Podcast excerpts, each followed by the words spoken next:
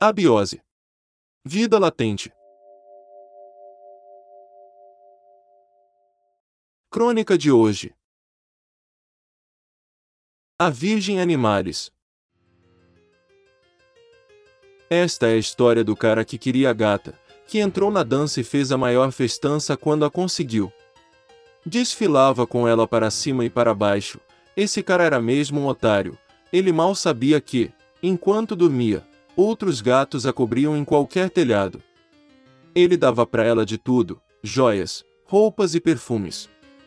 E ela lhe dava o que a cachorrada já estava acostumada a comer, mas ele de nada sabia e se lambuzava com muito prazer.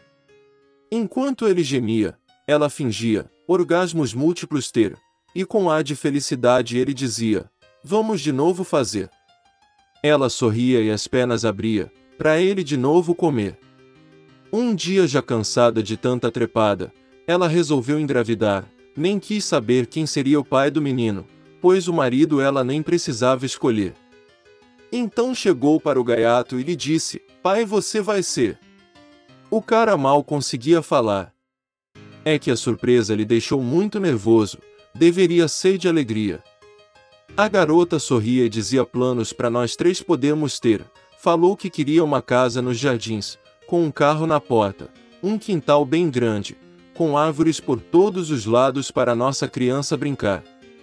Mas o que ela mal sabia é que o cara era casado e que já tinha uma família com três guris lindos para sustentar. Ficou surpresa, mas não quis nem saber. Disse que iria em busca de seus direitos e que, pelo jeito, muita explicação ele teria que dar ao juiz. Muito nervoso, ele respondeu que ela era uma galinha. Como podia fazer isto com ele? Além do mais, já fazia uns dois anos que num hospital ele entrou. Era só uma cirurgia rapidinha, para evitar de filhos ter. Os dois não conseguiam se olhar, Ficaram muito chateados e resolveram dar jeito naquela situação.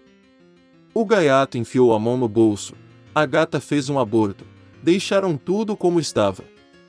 Ela lhe dava o que queria, e enquanto ele gemia, ela fingia orgasmo ter.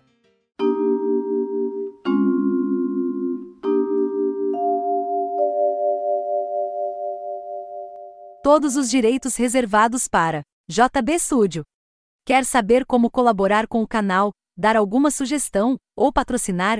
É muito simples, entre em contato com a gente. Envie um e-mail para abiose.vidalatente.gmail.com. Agradecemos a todos e até o próximo capítulo de Abiose, Vida Latente.